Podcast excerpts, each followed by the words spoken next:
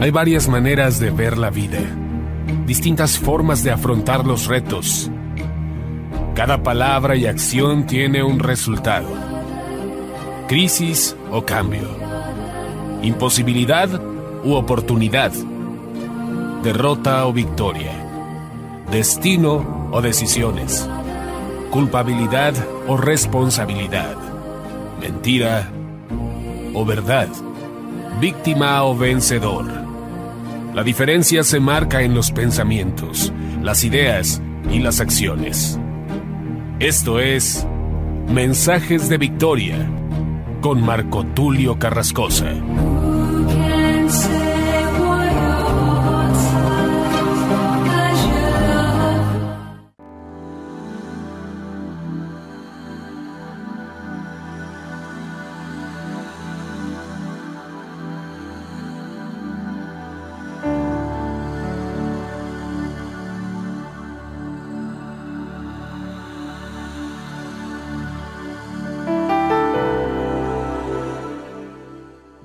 Amados hermanos, es un gran gusto poderles saludar nuevamente a través de la radio, a través de internet. Verdaderamente es un privilegio saludarles a todos ustedes y deseo con todo mi corazón compartir este mensaje que es el último mensaje de la serie Entendidos en los tiempos. Este mensaje de hoy es un mensaje muy especial. Estamos culminando esta serie con un mensaje que nos lleva a reflexionar en la importancia y en el poder de la oración en secreto. A este episodio número 45 lo he titulado El secreto de la oración y tiene el propósito precisamente de revelarnos algunos secretos, pero sobre todo mostrarnos a través de diferentes pasajes, a través de diferentes versículos de la Biblia y sobre todo de la historia de nuestro Señor Jesús, de su andar en esta tierra y cómo los diferentes evangelios nos relatan la importancia que Jesús le dio a la oración y cómo los discípulos le pidieron, enséñanos a orar, así como los discípulos de Juan fueron enseñados a orar por Juan el Bautista. En la escritura encontramos un gran tesoro de información acerca de la oración pero hablar del secreto de la oración es hablar de esas dimensiones y de esas gemas o esos tesoros escondidos, ya que la oración tiene un secreto muy importante. De hecho, Albert Einstein, este físico, este científico, decía que a él le apasionaría y le gustaría poder investigar acerca de la oración, acerca de cómo la oración tiene poder. Y él decía en una frase muy importante que hay muchas leyes y muchas fuerzas que se pueden estudiar y si él tuviese la oportunidad de estudiar acerca del poder de la oración sería apasionante. Creo que han habido muchos científicos también que han hecho estudios acerca de la oración y se han encontrado que verdaderamente la oración tiene un poder muy grande, un poder especial, un poder divino, que no nos lo puede dar ninguna otra estrategia o disciplina, sino solamente la oración. La oración tiene esa importancia y cuando oramos en el secreto de Dios, encontramos ese tesoro tan especial que nos permite llegar a lugares donde no llegaríamos en nuestras propias fuerzas. La oración nos convierte en águilas, podemos volar, podemos ver más lejos. La oración también construye un atajo para llegar más rápido hacia un lugar. La oración puede protegernos de ataques enemigos. La oración puede ser como una torre de defensa, como lo explicaba en el mensaje de ayer.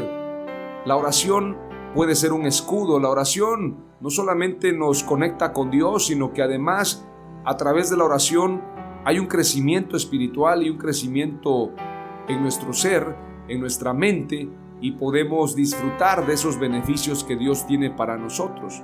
Por lo tanto, hablar de la oración tiene que ser importante, tiene que ser necesario. Es decir, la oración no solamente debe ser un tema, sino que debemos ponerlo por obra. Y cuando hablo de oración, hablo precisamente de lo que la escritura dice, hablar con Dios, escucharlo a Él.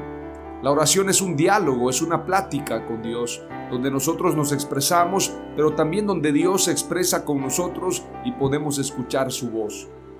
Antes de entrar de lleno al mensaje, quiero que hagamos una breve oración y le pidamos a Dios que nos dé sabiduría, que nos dé inteligencia y que podamos entender su palabra con mucha claridad. Oramos a Dios. Padre amado, te doy gracias en el nombre de Jesús por tu palabra. Gracias por este tiempo. Gracias por la oportunidad de compartir este mensaje. Gracias por la oportunidad de ser un portavoz de estos mensajes de victoria. Te pido, Señor, que bendigas mi voz, bendigas mi mente, bendigas mi corazón y que yo pueda ser ese instrumento. Purifica mi corazón, mi mente, todo mi ser y concédeme éxito en esta gran labor que estoy realizando. Que todo sea para gloria y honra de tu nombre. En el nombre de Jesús. Aleluya. Vamos a compartir entonces el mensaje de la palabra de Dios.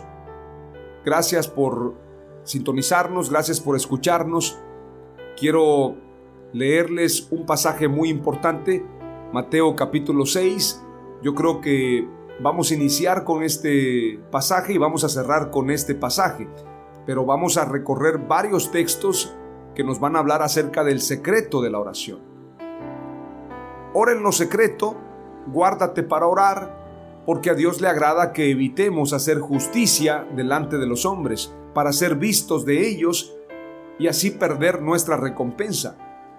Ora en lo secreto. De eso vamos a leer en Mateo capítulo 6, verso 1 en adelante. Guárdense de hacer su justicia delante de los hombres para ser vistos por ellos de lo contrario, no tendrán recompensa de su Padre que está en los cielos. Cuando pues hagas obras de misericordia, no hagas tocar trompeta delante de ti, como hacen los hipócritas en las sinagogas y en las calles para ser honrados por los hombres.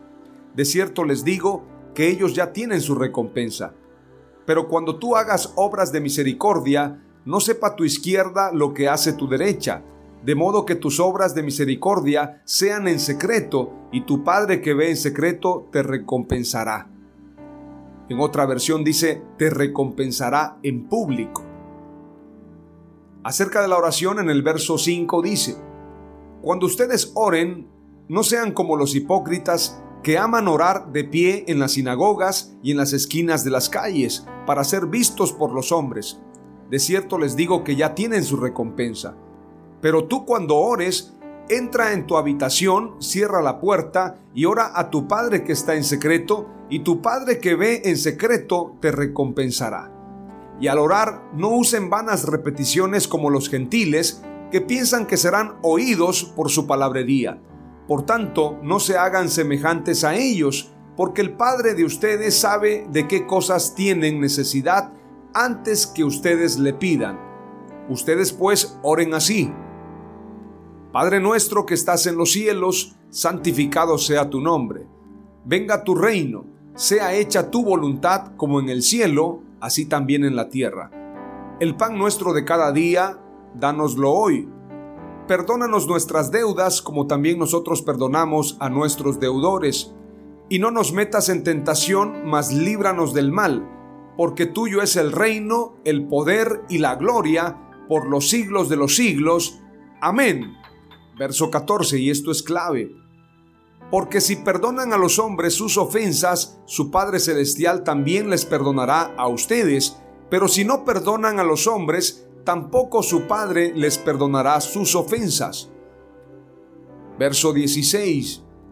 Cuando ustedes ayunen, no se hagan los tristes como los hipócritas que descuidan su apariencia para mostrar a los hombres que ayunan. De cierto les digo que ya tienen su recompensa. Pero tú cuando ayunes, unge tu cabeza y lávate la cara, de modo que no muestres a los hombres que ayunas, sino a tu Padre que está en secreto, y tu Padre que ve en secreto te recompensará. Este pasaje del capítulo 6 de Mateo nos habla acerca de una recompensa pública, pero también de una recompensa de hombres. Es decir, tú decides si quieres una recompensa de Dios o una recompensa de hombres. Si tú quieres una recompensa de Dios, entonces tienes que hacerlo para Dios. Lo que tú haces, lo haces en secreto, donde solamente tú y Dios lo ven.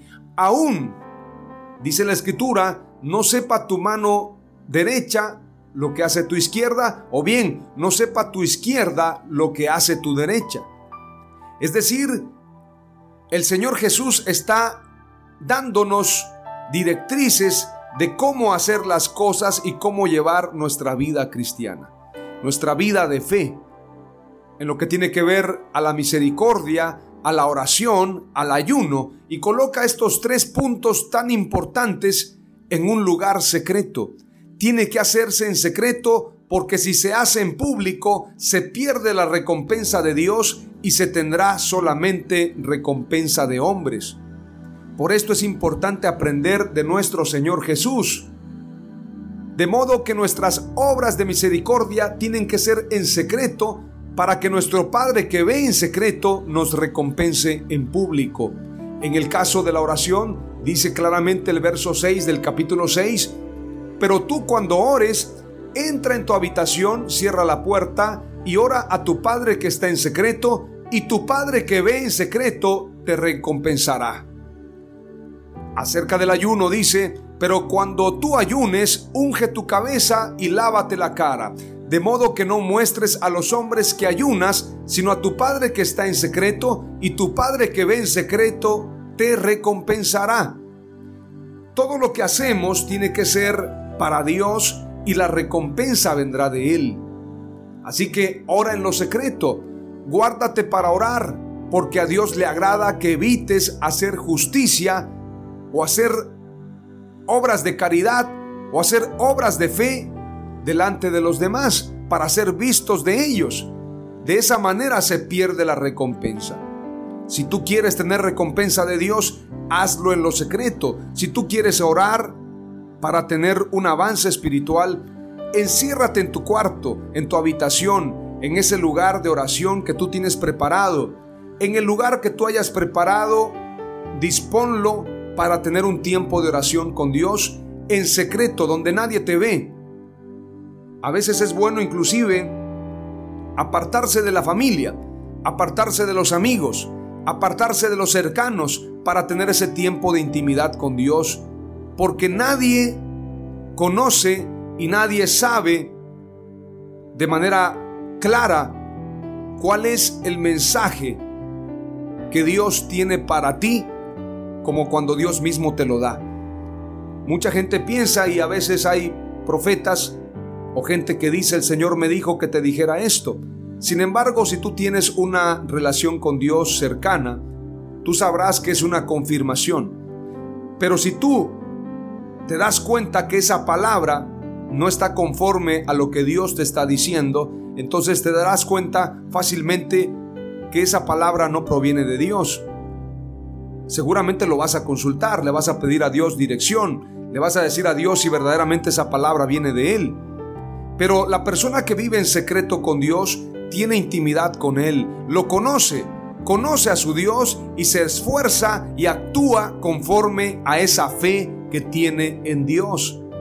Por esto la escritura dice, ya no les llamaré siervos porque el siervo no sabe lo que hace su Señor, sino les llamaré amigos porque todas las cosas les he dado a conocer.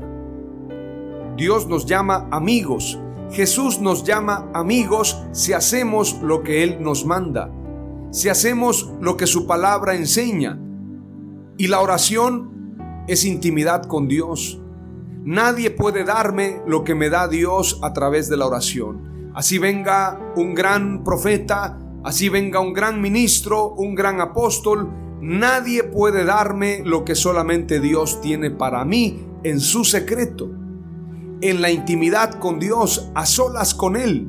Por lo tanto, yo tengo que ser celoso de ese tiempo con Dios, apartarme, abandonar cualquier otra agenda, abandonar cualquier compromiso por apartarme a tener intimidad con Dios. Y esto tengo que hacerlo siempre si yo quiero tener recompensa pública. A veces nos quejamos de que las cosas nos están yendo mal, pero la vida pública, cuando nos va mal, en muchos sentidos, tiene que ver porque en lo secreto estamos fallando. Pero cuando tenemos recompensa pública, muchas veces tiene que ver porque en el secreto estamos haciendo las cosas bien. Aún más allá de eso, lo más importante es la opinión de Dios, es su aprobación, es su beneplácito. Lo que tú y yo tenemos que buscar es estar bien con Él. Y esto tiene que ser a diario, todos los días a cada hora, a cada instante. Ciertamente vamos a cometer errores. El enemigo se va a presentar para acusarnos, para humillarnos, para decirnos que no somos nada, para decirnos que hemos fracasado, que hemos fracasado como personas, que hemos fracasado como hijos de Dios, que hemos fracasado como ministros, que no tenemos oportunidad, que somos un mal testimonio, que no tenemos la oportunidad de levantarnos. El enemigo te dirá muchas veces eres un fracaso, eres una mentira, eres un fraude. Sin embargo, la escritura dice claramente, y lo declara el apóstol Juan, estas cosas os escribo para que no pequéis.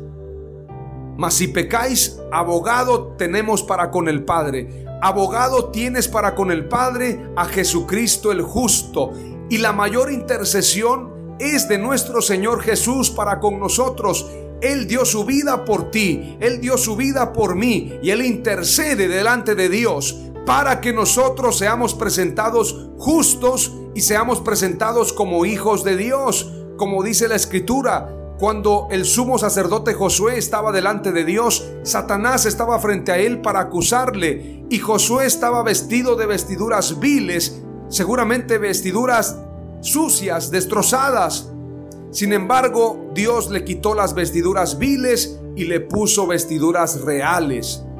Porque Dios quiere que nos acerquemos a Él con un corazón contrito y humillado, reconociendo nuestros errores, reconociendo nuestras fallas, reconociendo que sin Él no somos nada y Dios se presenta para bendecirnos, para limpiarnos, para justificarnos. Jesús es nuestro abogado no tengas miedo a orar en secreto.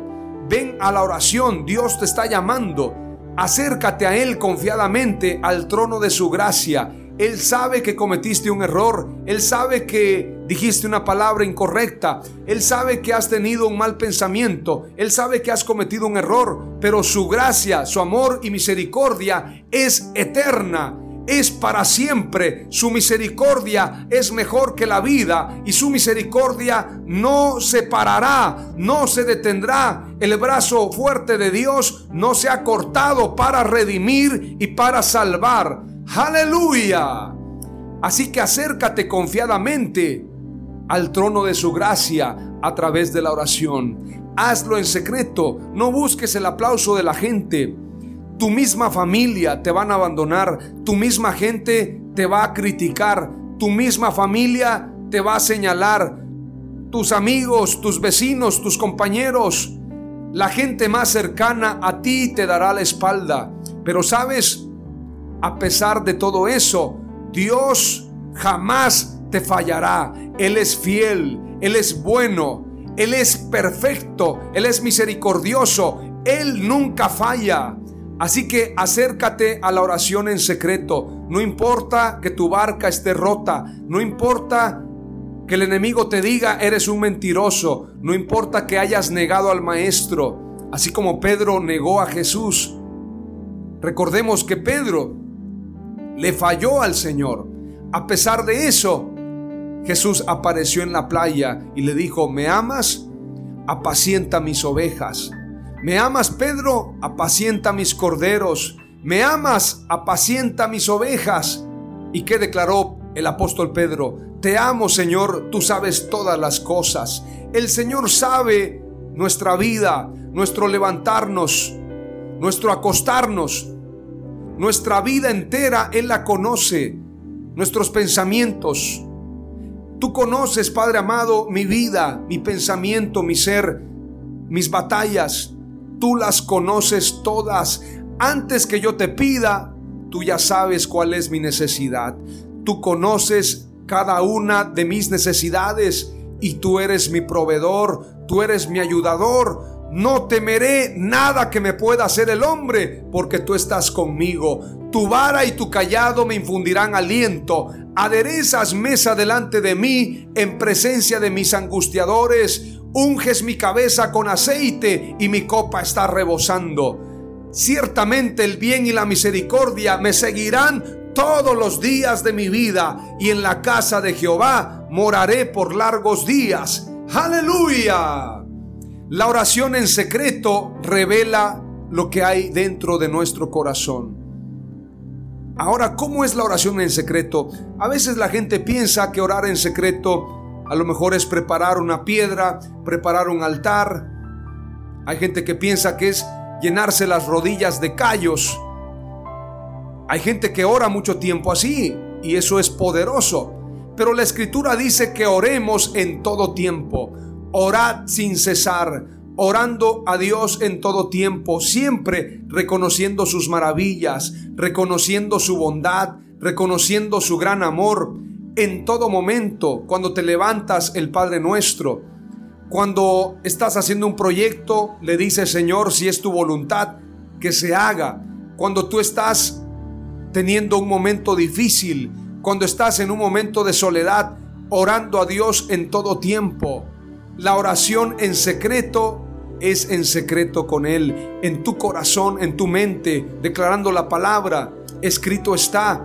Declara en oración lo que quieres que Dios haga contigo, pero hazlo conforme a su voluntad. Ora conforme a su voluntad.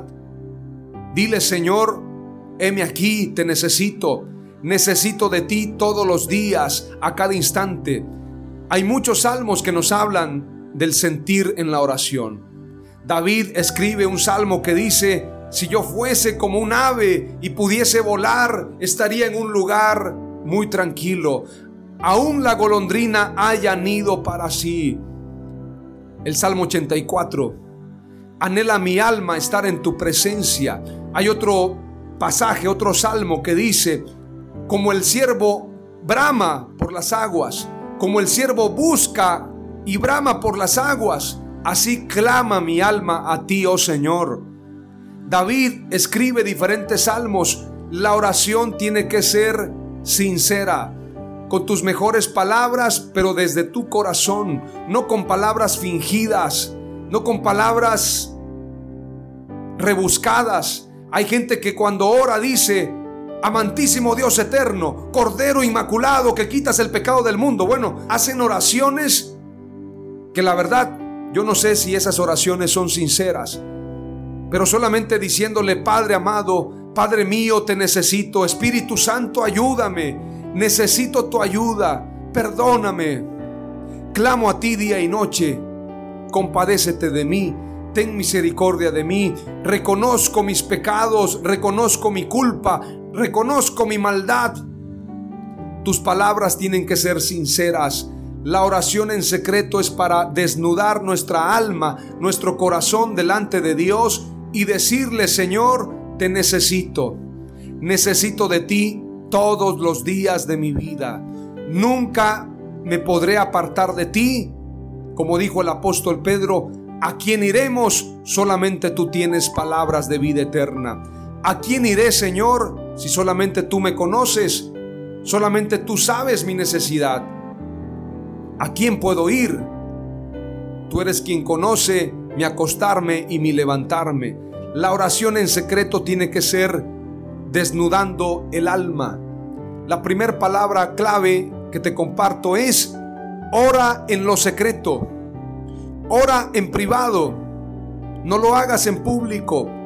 No lo hagas para que la gente vea cuánto tiempo oras, cuánto oras, cuánta intimidad tienes con Dios. Ora en lo secreto. Si quieres verdaderamente hacer de la oración un estilo de vida y deseas que la oración tenga recompensa. La palabra clave número dos tiene que ver también con lo que enseña el libro de Génesis y quiero hablarte un poquito acerca de contarle a Dios nuestros sueños y contarle a Él para que Él sea nuestro Padre, nuestro promotor, nuestro socio. A veces le platicamos grandes proyectos a gente que no está en la misma dimensión que nosotros. En lugar de llevar estos sueños a la oración, en lugar de platicarle a Dios estos grandes proyectos, estos grandes sueños, vamos y se lo platicamos a gente que nos desanima, que nos desilusiona, que nos dice que no es posible, que nos dice que de alguna manera hace falta muchos recursos para hacerlo realidad, o simplemente nos escucha, pero también nos dice que tal vez nos está haciendo falta esto o aquello, pero muchas veces esas personas nos llevan a decisiones equivocadas, porque en lugar de estar platicándole los sueños a gente poco espiritual, deberíamos de estar orando para que sea Dios quien nos impulse, quien nos promueva y quien sea nuestro socio para hacer realidad estos sueños y estos proyectos. Si cuentas tus sueños, no a todos les agradará oírlos. Hay gente que es tan envidiosa que con tal de que tú fracases, fracasarán ellos para llevarte a ti con ellos hacia su fracaso. Esto sucede en el ámbito político, en el ámbito deportivo, en el ámbito de los negocios. Hay gente que está esperando que fracase el que está triunfando. Recuerdo una anécdota basada en hechos reales, obviamente. Hace algunos años un pastor compartió que su iglesia estaba creciendo, él pertenecía a una denominación y la iglesia estaba creciendo a grandes escalas. En este sentido, en el sentido numérico, en el sentido espiritual y también en las finanzas, la iglesia estaba prosperando. Como estaban en una denominación donde se hacían informes a la directiva, en este caso el distrito o bien el presbiterio, donde se encontraran. Entonces tenían que hacer un informe. Y curiosamente este pastor comenzó a crecer en todos los ámbitos, en el ámbito numérico, en el ámbito espiritual, en el ámbito de propiedades, de cuestiones materiales en la iglesia, de recursos materiales, digámoslo así, y también tenía un crecimiento económico. Y por si fuera poco, cada mes se estaban bautizando ciertos números que a algunos pastores les incomodó. Resulta que teniendo una reunión de informe, este pastor no pudo completar la meta y le hizo falta, por decirlo así, un bautismo más para completar esa meta y superar a todos. Y entonces un pastor se empezó a reír no tengo la información clara, pero recuerdo la anécdota. El pastor se empezó a reír y le dijo a ese compañero pastor, me alegra que no hayas llegado a la meta, estuvimos orando para que no lograra superarnos. Imagínese, alguien orando para que el otro no lo superara en cuanto a crecimiento espiritual o crecimiento numérico o bien igle crecimiento. Muchas veces pasa lo mismo, hay gente que está cruzando los dedos para que tú fracases en tu empresa, para que no te vaya bien, para que fracases en tu matrimonio, para que fracases en tu carrera, si estás estudiando una carrera, para que fracases, para que no seas el mejor evaluado, para que fracases en el fútbol, para que fracases en los negocios, en la política. Hay gente que le pide a Dios que no te vaya bien. Te pido Dios que no lo bendigas a ese hombre, a esa mujer, que le vaya mal. Hay gente que ora de esa manera. Entonces, en lugar de platicarle tus sueños a gente poco espiritual, ya sean amigos del trabajo, familiares inclusive, gente que no conoce lo que Dios te está dando, y esa gente cuando tú le platicas, o te van a desanimar, o te van a decir que no es posible, o simplemente van a cruzar los dedos para que tú fracases. Tienes que tener cuidado porque la gente envidiosa abunda en este mundo, lamentablemente. Te voy a contar, en base a lo que dice Génesis capítulo 37, la historia de José. Veamos un poquito. Y de este pasaje te voy a compartir la segunda palabra clave. Todos conocemos la historia de José. José fue vendido por sus hermanos. Pero antes que José fuese vendido, hubieron algunos acontecimientos, un regalo que su padre Jacob le hace que despertó la envidia de sus hermanos. Pero además de esto vinieron los sueños y lo más lamentable fue que el mismo José, por haber contado sus sueños, se trajo algunas consecuencias. Si José se hubiese quedado callado, tal vez los sueños se hubiesen realizado, pero no habría tenido un proceso tan difícil. Si la Biblia nos cuenta estos puntos, es para que también cuidemos de contarle nuestros sueños a gente poco espiritual. Es mejor orar, es mejor guardarlo en secreto y hablarlo con Dios a solas, que Él sea nuestro amigo, que Él sea nuestro socio, que Él sea nuestro promotor para que salgamos adelante. Vamos a leer lo que dice Génesis capítulo 37, verso 1 en adelante. Habitó Jacob en la tierra donde había morado su padre, en la tierra de Canaán. Esta es la historia de la familia de Jacob. José, siendo de edad de 17 años, apacentaba las ovejas con sus hermanos, y el joven estaba con los hijos de Bilja y con los hijos de Silpa, mujeres de su padre, e informaba José a su padre la mala fama de ellos. Y amaba Israel a José más que a todos sus hijos, porque lo había tenido en su vejez y le hizo una túnica de diversos colores. Y viendo sus hermanos que su padre lo amaba más que a todos sus hermanos, le aborrecían y no podían hablarle pacíficamente. Es decir, le hablaban seguramente con insultos, con palabras incorrectas, tratando de menospreciarlo. No sé si les ha pasado, yo me doy cuenta cuando alguien se acerca a mí y lo hace de manera hipócrita. O bien se acercan pero no reconocen que Dios está con nosotros. Hay gente que es tan envidiosa que busca que tú te ensucies que a ti te vaya mal para que ellos estén felices. Ellos no quieren verte triunfar. Hay gente que es así. La Biblia está llena de historias como esa. La historia de José, la historia de Saúl. Muchas historias bíblicas para que nosotros las apliquemos a nuestra vida. Verso 5 del capítulo 37. Y soñó José un sueño y lo contó a sus hermanos. Y ellos llegaron a aborrecerle más todavía y él les dijo, oíd ahora este sueño que he soñado. He aquí que atábamos manojos en medio del campo, y he aquí que mi manojo se levantaba y estaba derecho, y que vuestros manojos estaban alrededor y se inclinaban al mío. Le respondieron sus hermanos, ¿reinarás tú sobre nosotros o señorearás sobre nosotros? Y le aborrecieron aún más a causa de sus sueños y sus palabras soñó aún otro sueño y lo contó a sus hermanos, diciendo, He aquí que he soñado otro sueño, y he aquí que el sol y la luna y once estrellas se inclinaban a mí. Y lo contó a su padre y a sus hermanos, y su padre le reprendió y le dijo, ¿qué sueño es este que soñaste? ¿Acaso vendremos yo y tu madre y tus hermanos a postrarnos en tierra delante de ti? ¿O bien ante ti? Y sus hermanos le tenían envidia, mas su padre meditaba en eso. ¿Qué atrajo esta envidia?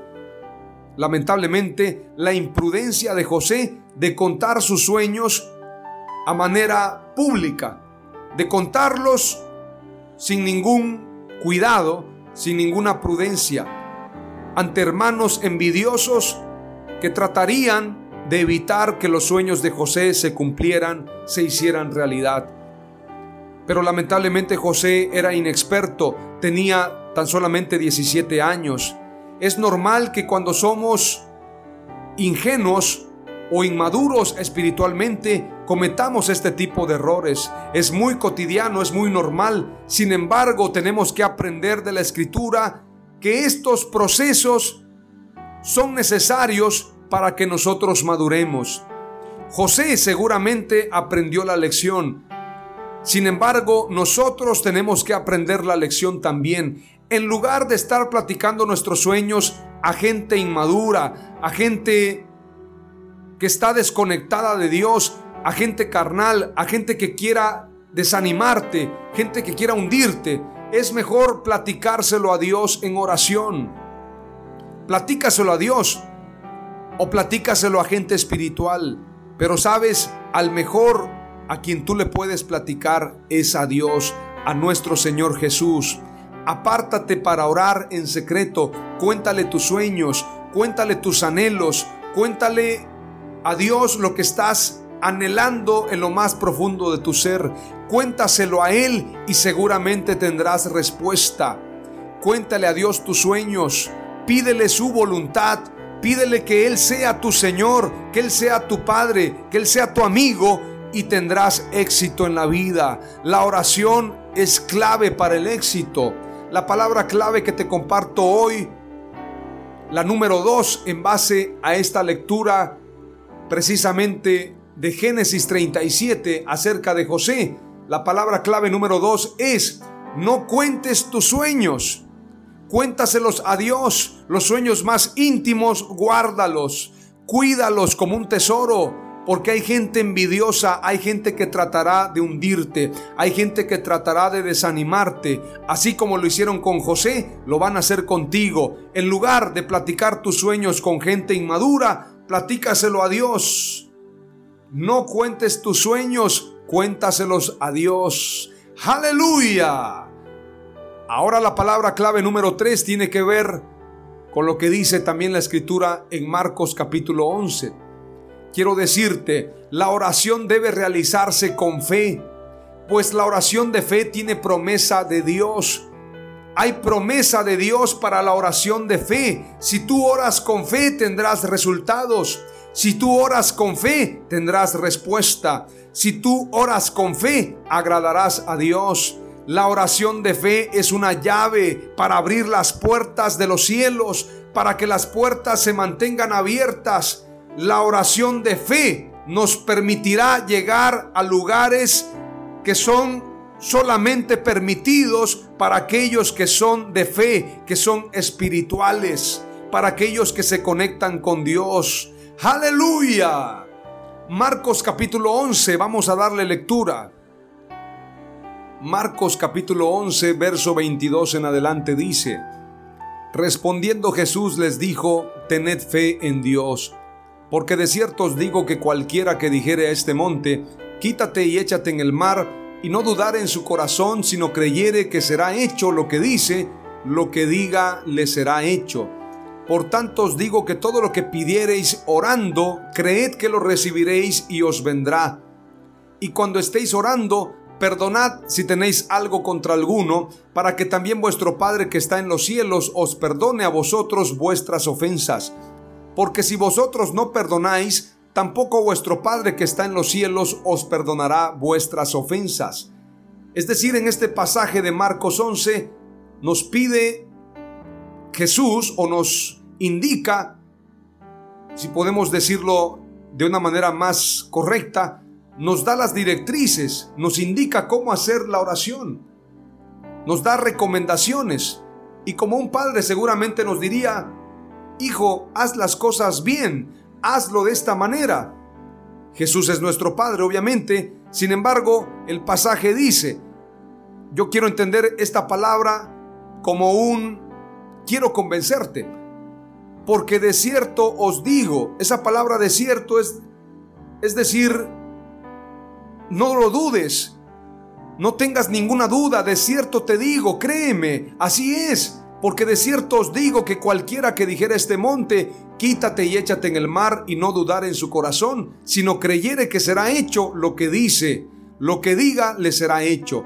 Por tanto os digo que todo, la escritura dice todo, todo lo que pidiereis orando, creed que lo recibiréis y os vendrá. Y cuando estéis orando, perdonad si tenéis algo contra alguno, para que también vuestro Padre que está en los cielos os perdone. Este pasaje nos está mostrando la importancia de creer cuando oremos. Si tú estás orando pero estás dudando, no vas a recibir nada de parte de Dios. Cuando tú oras, tienes que orar con fe, tienes que orar con denuedo, tienes que orar con autoridad, tienes que orar con convicción para que tengas resultado. La misma escritura dice también en el libro de Santiago, no piense pues quien tal cosa haga que tendrá cosa alguna del Señor. Veamos lo que dice Santiago también. Y si alguno de vosotros tiene falta de sabiduría, pídala a Dios, el cual da a todos abundantemente y sin reproche, y le será dada. Pero pida con fe, no dudando nada, porque el que duda es semejante a la onda del mar, que es arrastrada por el viento y echada de una parte a otra. No piense pues quien tal haga que recibirá cosa alguna del Señor. Claramente lo dice el apóstol Santiago, el hermano de nuestro Señor Jesús. Pidan con fe para que reciban, porque si ustedes piden dudando, no van a recibir nada. Y Jesús dijo, todo lo que pidieres orando, creed que lo recibiréis y os vendrá. Lo contrario sería, todo lo que pidas orando, si tú no crees que lo vas a recibir, entonces no te vendrá, como lo dice Santiago. Pero además, la fe tiene que ver también con una conducta de vida. Por lo tanto, tenemos que perdonar a los que nos ofenden. Tenemos que perdonar para que nuestra oración sea escuchada y para que tengamos éxito en la oración. Si nosotros no perdonamos, entonces no vamos a tener el perdón de Dios y la respuesta de Dios. Por eso es importantísimo que perdonemos para que nuestra oración sea escuchada. Veamos lo que dice también Santiago capítulo 5, verso 15 al 16. Dice la palabra de Dios. Y la oración de fe salvará al enfermo, y el Señor lo levantará. Y si hubiere cometido pecados, le serán perdonados. Confesaos vuestras ofensas unos a otros, y orad unos por otros, para que seáis sanados. La oración eficaz del justo puede mucho. La justicia tiene que ver con fe. El justo por la fe vivirá. Abraham fue justificado por su fe. Entonces, cuando la escritura dice la oración eficaz del justo puede mucho, se refiere a una oración de fe, pero una oración también en justicia. Si nosotros estamos orando, pero no perdonamos, es una oración que no está llena de justicia, llena de paz. Por lo tanto, la oración de fe, la oración de justicia es la que tiene poder. La oración de fe salvará al enfermo y el Señor lo levantará y si hubiere cometido pecados le serán perdonados. Cuando oramos con fe, oramos de tal manera que somos justificados por Dios. Confesaos vuestras ofensas unos a otros y orad unos por otros para que seáis sanados. Esta es una promesa también de Dios. La oración eficaz del justo puede mucho. Tenemos que aprender ese secreto en la oración. Si nosotros oramos a Dios con fe, tendremos respuestas. Veamos lo que dice la escritura más adelante también en Primera de Pedro capítulo 3 y verso 7. Cuando ores, perdona para que tu oración no tenga estorbo, para que tu oración sea escuchada. Veamos lo que dice este verso, este pasaje, Primera de Pedro 3:7. Y vosotros maridos igualmente convivid de manera comprensiva con vuestras mujeres, como con un vaso más frágil, puesto que es mujer, dándole honor como a coheredera de la gracia de la vida, para que vuestras oraciones no sean estorbadas. El apóstol Pedro nos está dando un consejo maravilloso, porque si nosotros estamos cometiendo este error de no convivir de manera comprensiva y de no tratar a nuestra esposa, en este caso a los casados, a la esposa como vaso más frágil, es decir, no convive de esa manera, entonces no está cumpliendo con la escritura y por lo tanto su oración será estorbada. Es necesario entonces que haya esa comunión, esa paz, esa armonía para que la oración tenga éxito. Hay muchos matrimonios que fracasan, muchas familias, y se preguntan qué está pasando. Hay conflictos familiares y la oración es estorbada cuando la mujer está en desacuerdo con el hombre o el hombre con la mujer. Este pasaje lo dice claramente, para que vuestras oraciones no sean estorbadas. La oración de fe no se refiere a solo creer, sino a tener una vida de fe, es decir, una vida en justicia. Por esto la escritura dice, el justo por su fe vivirá. Mateo 6:33 dice, mas buscad primeramente el reino de Dios y su justicia, y todas estas cosas os serán añadidas. Es decir, yo tengo que buscar, antes de buscar las añadiduras o las cosas que van a ser añadidas, yo tengo que buscar primeramente el reino de Dios y su justicia, para que entonces todas las demás cosas me sean añadidas. Tengo que buscar el reino de Dios y su justicia, esto es llevar una vida de fe, una vida en paz con Dios, una vida en paz con los hombres, una vida en justicia. Juan 11:40 dice, Jesús le dijo, ¿no te he dicho que si crees verás la gloria de Dios? ¿Cuántos queremos ver la gloria de Dios? Pero necesitamos llevar una vida de fe, una vida en justicia, porque el justo por la fe vivirá. Aleluya. Vamos a ver la gloria de Dios si creemos, si vivimos conforme a la palabra de Dios. Marcos capítulo 9, verso 23 al 24 dice, Jesús le dijo, si puedes creer, al que cree, todo le es posible.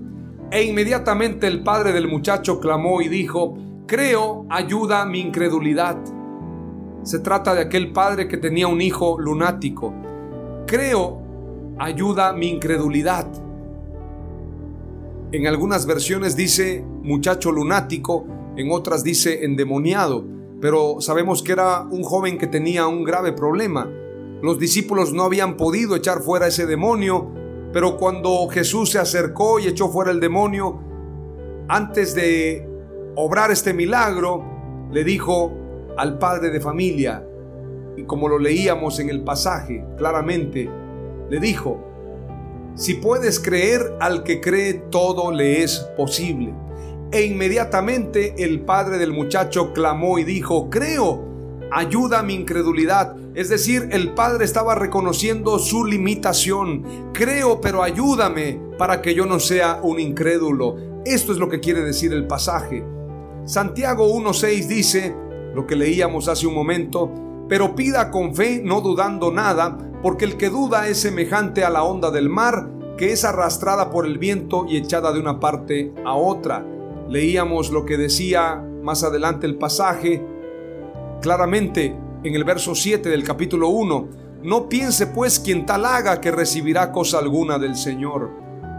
También la escritura dice en Hebreos 11:6, pero sin fe es imposible agradar a Dios, porque es necesario que el que se acerca a Dios crea que le hay y que es galardonador de los que le buscan. El que se acerca a Dios tiene que creer que Dios está allí y que Dios le va a dar un galardón. Si se acerca dudando, entonces no agradará a Dios. Así como la fe agrada a Dios, la incredulidad le ofende. Veamos al pueblo de Israel en el Salmo 95, verso 8 en adelante dice, no endurezcáis vuestro corazón como en Meriba, como en el día de Masá en el desierto, donde me tentaron vuestros padres, me probaron y vieron mis obras. Cuarenta años estuve disgustado con la nación y dije, pueblo es que divaga de corazón y no han conocido mis caminos, por tanto juré en mi furor que no entrarían en mi reposo. Hebreos capítulo 3 nos da mayor luz acerca de esta incredulidad en la que vivía el pueblo de Israel. Dios nos libre de esto. Y por eso Hebreos es para nosotros. Dice Hebreos 3 y verso 12. Miren hermanos que no haya en ninguno de ustedes un corazón malo de incredulidad que se aparte del Dios vivo. Más bien exhórtense los unos a los otros cada día mientras aún se dice hoy, para que ninguno de ustedes se endurezca por el engaño del pecado porque hemos llegado a ser participantes de Cristo, si de veras retenemos el principio de nuestra confianza hasta el fin, entre tanto se dice, si escuchan hoy su voz, no endurezcan su corazón como en la provocación. Porque quienes fueron aquellos que habiendo oído lo provocaron? ¿No fueron todos los que salieron de Egipto con Moisés? ¿Y con quién se disgustó durante 40 años? ¿No fue precisamente con los que pecaron cuyos cuerpos cayeron en el desierto? ¿Y a quienes juró que no entrarían en su reposo, sino aquellos que no obedecieron? Y vemos que ellos no pudieron entrar debido a su incredulidad. Es decir, que todo lo contrario a la fe es la incredulidad. Así como hay promesa por medio de la fe, hay recompensa Dios galardona a los que le buscan, al que cree todo le es posible, también la incredulidad nos atrae condenación, nos atrae pecado, nos atrae maldiciones, nos atrae fracasos. Si desagradamos a Dios con incredulidad, tendremos consecuencias graves. Necesitamos llevar una vida de fe. La palabra clave número tres es, ora con fe y tendrás respuesta. La única manera de tener respuesta de Dios es orando con fe. Es la única forma, es una clave, es una fórmula para tener éxito. Vayamos a la palabra clave número 4. La oración en secreto tiene un poder incuantificable. No hay forma de contarlo, no hay forma de describirlo. La oración en secreto tiene un poder impresionante. Veamos lo que dice Mateo 6:6. Pero tú cuando ores, entra en tu aposento o en tu recámara, en tu lugar secreto, en tu oficina, no sé en qué lugar tengas un espacio secreto para orar. Puedes ir debajo de un árbol, en la montaña, puedes irte un momento al patio, un lugar secreto. Pero tú cuando ores, entra en tu aposento. Si es un cuarto o un lugar cerrado, mucho que mejor. Y cuando hayas cerrado la puerta, es decir, te hayas percatado que nadie te ve, que nadie te escucha, que estás a solas con Dios, ora a tu Padre que está en secreto. Y tu Padre que ve en lo secreto te recompensará. Es una promesa de Dios.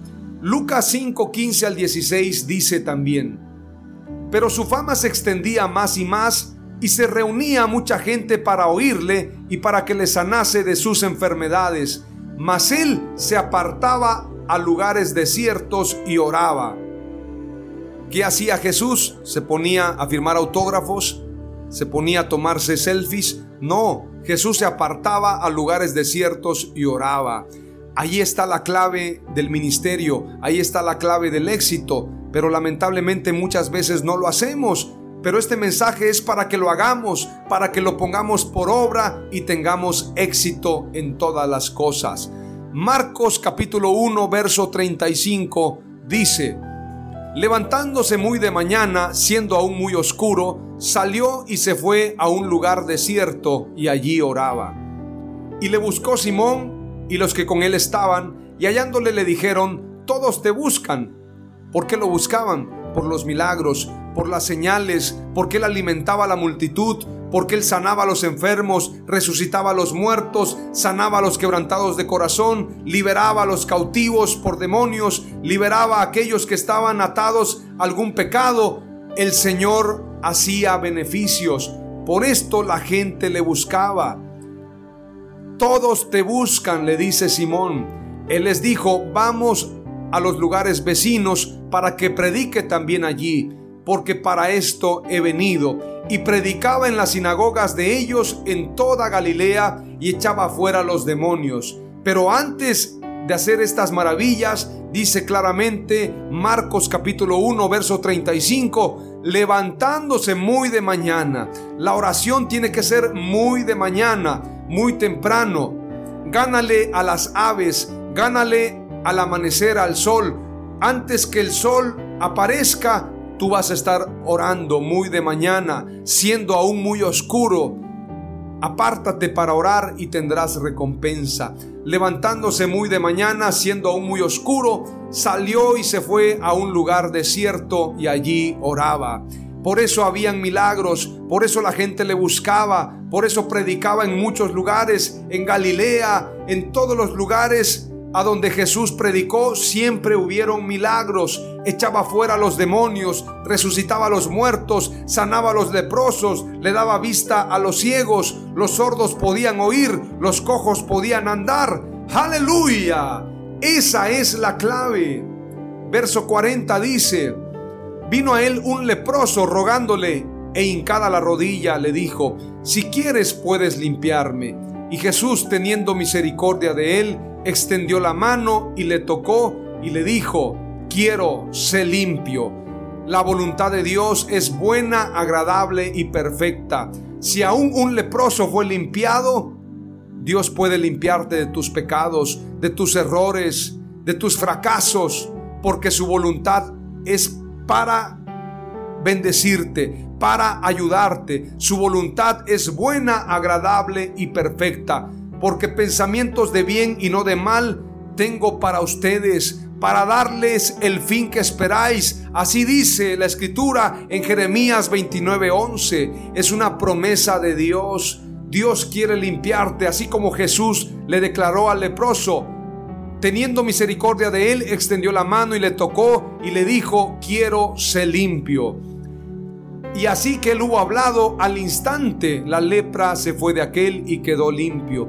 ¿Cuántos quieren ser limpios hoy? ¿Cuántos quieren decirle, Señor, he pecado contra el cielo y contra ti? He cometido errores. Si quieres puedes limpiarme. Reconozco que soy un pecador. Reconozco que tengo una vida llena de errores, llena de defectos. Purifícame. Límpiame, Señor. Hazme nuevo. Hazme un vaso útil en tus manos Purifícame, Señor, extiende tu brazo y Dios dirá, quiero ser limpio. Dios dirá, quiero, sé puro, sé santo. Dios te dará nuevas vestiduras, tendrás nueva oportunidad porque Dios es bueno. Jesús quiere cambiar tu historia, pero tienes que aprender el secreto de la oración. El secreto está en la oración. Ora y tendrás recompensa. El secreto para el éxito está en la oración, así que si has perdido el tiempo en muchas cosas, contándole tus proyectos a gente que te ha criticado, que te ha humillado, que te ha menospreciado, ahora es el tiempo de orar, ahora es el tiempo de decirle a Dios, quiero ser tu amigo, quiero ser tu socio, quiero hacer alianza contigo, me he equivocado cientos de veces, pero ahora Pongo mi mirada en ti, Señor, para que tú me ayudes.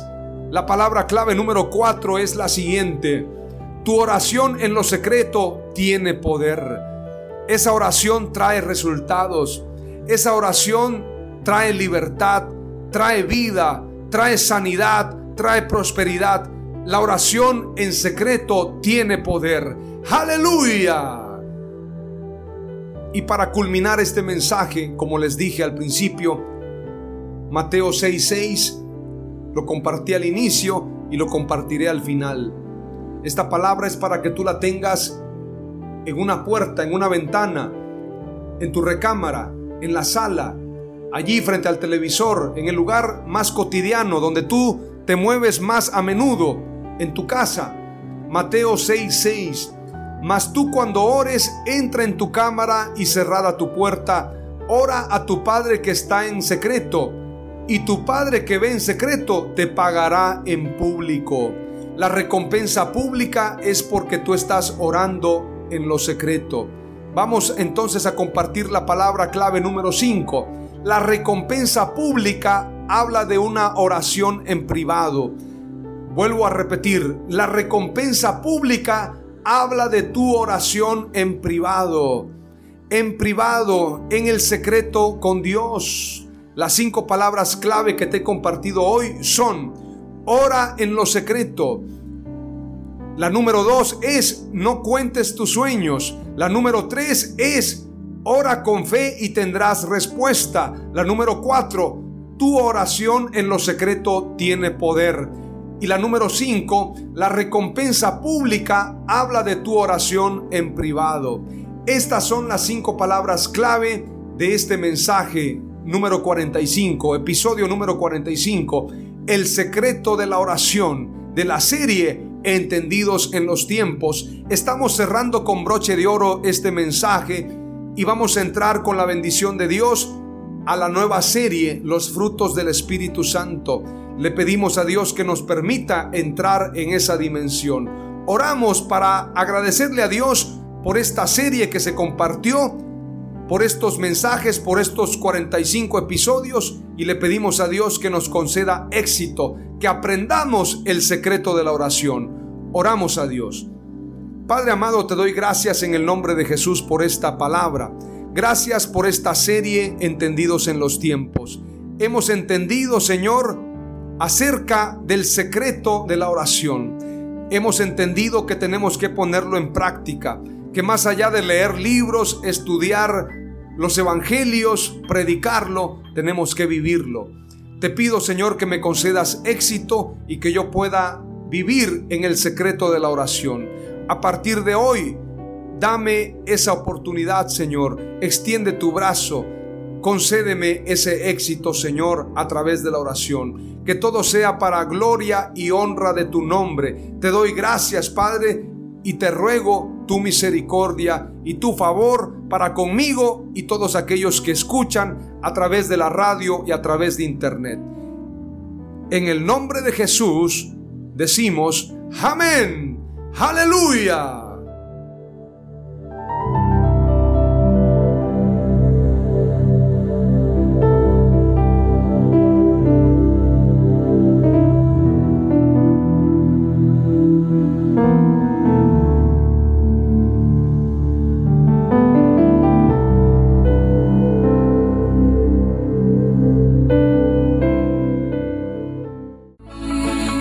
Fue Mensajes de Victoria con Marco Tulio Carrascosa. Gracias por escucharnos y seguirnos en nuestras redes sociales. Si deseas invitarnos a tu ciudad, escríbenos por inbox o al WhatsApp 961 66 882 99 961 66 882 99.